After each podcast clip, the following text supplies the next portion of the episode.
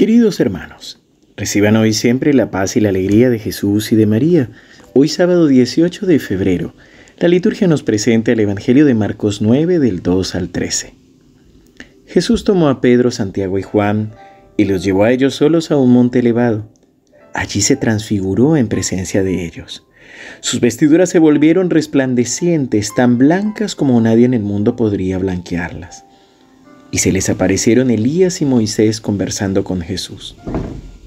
Pedro dijo a Jesús, Maestro, qué bien estamos aquí. Hagamos tres carpas, una para ti, otra para Moisés y otra para Elías. Pedro no sabía qué decir porque estaban llenos de temor. Entonces, una nube los cubrió con su sombra y salió de ella una voz. Este es mi hijo muy querido, escúchenlo. De pronto, Miraron a su alrededor y no vieron a nadie sino a Jesús solo con ellos. Mientras bajaban del monte, Jesús les prohibió contar lo que habían visto hasta que el Hijo del Hombre resucitara de entre los muertos. Ellos cumplieron esta orden, pero se preguntaban qué significará resucitar de entre los muertos. Y le hicieron esta pregunta. ¿Por qué dicen los escribas que antes debería venir Elías? Jesús le respondió, sí, Elías debe venir antes para restablecer el orden en todo, pero ¿no dice la escritura que el Hijo del Hombre debe sufrir mucho y ser despreciado? Les aseguro que Elías ya ha venido e hicieron con él lo que quisieron, como estaba escrito. Palabra del Señor. Gloria a ti, Señor Jesús. Venimos esta semana escuchando a Jesús enseñándonos guiándonos a profundizar nuestra vida de fe. Y hoy ya lo vemos transfigurado. Vemos que manifiesta su poder, manifiesta su gracia. Y es que en nuestra vida espiritual, en nuestra vida diaria, también podemos tener esta experiencia de la transfiguración del Señor. Es decir, la experiencia de un Dios que manifiesta su poder, que manifiesta su gracia y que lo hace en, momentos de oración fuerte. A veces estamos solos delante del Santísimo o en nuestra habitación, pero hay otros momentos en los que se manifiesta fuertemente a través de la oración comunitaria, en una Eucaristía, en una adoración al Santísimo, en un retiro. Y allí lo que el Señor trata de decirnos es, estoy con vos, estoy contigo, aquí estoy. La experiencia que tiene Pedro Santiago y Juan es la experiencia de ver la gloria de Dios y de ver también a Moisés y a Elías que representan la ley y los profetas. Porque no es solamente la experiencia de Dios lo que sentimos, sino también todo lo que el Señor nos ha dejado para nuestra salvación. La Sagrada Escritura que nos enseña, las, los textos de los profetas que nos advierten, que nos corrigen, que nos animan. Es toda la gracia de Dios, los sacramentos, todos los medios que Él nos da para que podamos alcanzar la salvación, para que podamos llegar al cielo. Es esta misma experiencia. Seguramente nos sentimos como Pedro, no sabemos qué hacer. A veces cuando sentimos que Dios nos ha hablado al corazón, al pensamiento, Dudamos si es el Señor o si somos nosotros mismos que nos estamos volviendo locos.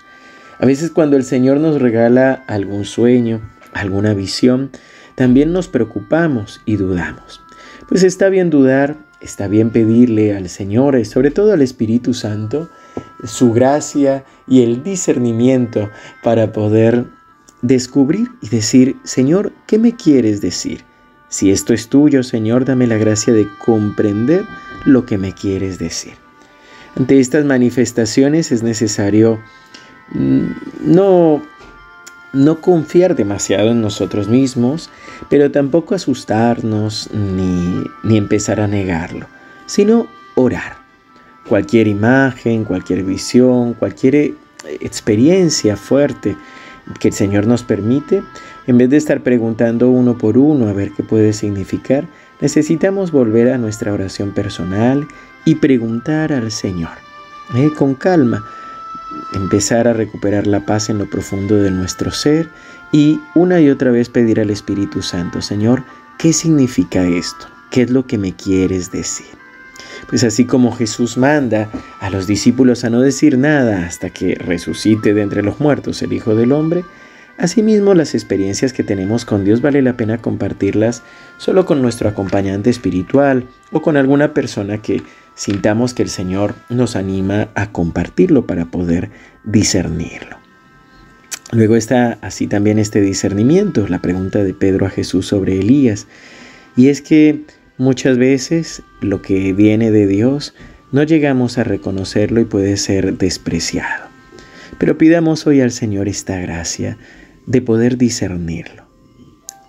Padre Dios, hoy te damos gracias porque tú te manifiestas en nuestra vida y a través de nuestro Señor Jesucristo y el Espíritu Santo quieres seguir manifestándose a través de tu iglesia y en nuestra oración personal.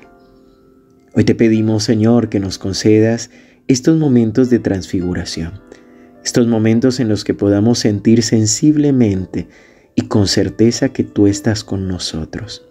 Señor, infunde tu Espíritu Santo, danos el don de la prudencia, de la sabiduría, para saber orar y discernir, para poder preguntarte qué quieres decirnos con cada una de estas experiencias, que podamos glorificarte con nuestra vida, pero sobre todo, crecer en la fe, guardar cada una de estas experiencias en nuestro corazón para cuando venga la duda, para cuando venga la prueba.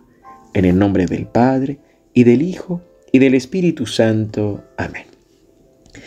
Queridos amigos, que el Señor los siga bendiciendo. Recordemos que hoy tenemos la jornada de evangelización presencial en el Centro de Espiritualidad y eh, virtual por nuestro canal de YouTube, con este tema pidiéndole al Señor la gracia de restaurar y de liberarnos de toda sensación de indignidad, para poder recordar que somos verdaderamente hijos de Dios y que Él nos ama.